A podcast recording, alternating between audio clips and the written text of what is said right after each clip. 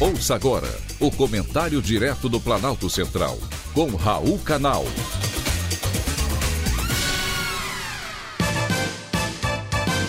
Queridos ouvintes e atentos escutantes, assunto de hoje: WhatsApp GB. Cuidado com os piratas. O mundo está cheio deles, principalmente na tecnologia. Semana passada, o principal assunto comentado nas redes sociais foi o nome WhatsApp GB. Com certeza vocês devem ter ouvido falar. Trata-se de um clone da plataforma de mensagens desenvolvida pela Meta. O aplicativo se conecta a uma conta de WhatsApp e oferece funções extras, como agendamento de mensagens, a possibilidade de esconder o status online e a conexão de mais de um número de telefone ao mesmo perfil.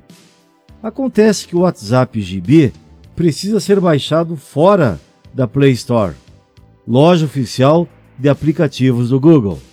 Esse fato por si só já configura um risco para a segurança de todos os usuários, segundo especialistas em segurança tecnológica.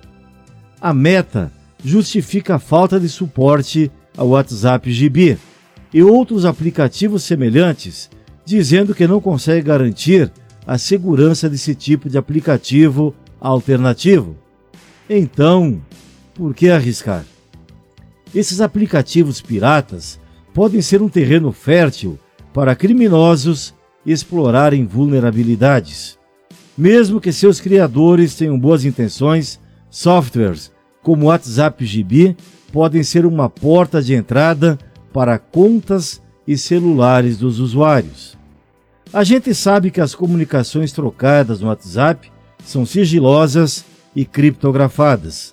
Passar isso para uma segunda empresa que você não conhece e que não tem confiança abre a porta para um invasor que você não sabe o que ele vai fazer com as suas mensagens e com as suas informações. E sempre existem riscos. A empresa alerta ainda que não existe nenhuma outra versão oficial do aplicativo a não ser o WhatsApp Messenger e o WhatsApp Business, que a gente já conhece.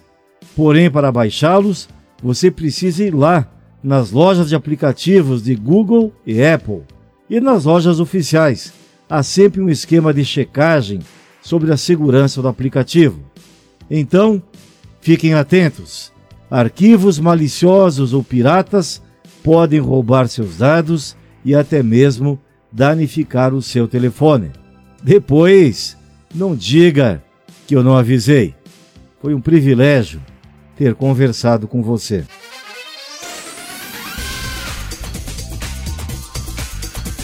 Acabamos de apresentar o Comentário Direto do Planalto Central, com Raul Canal.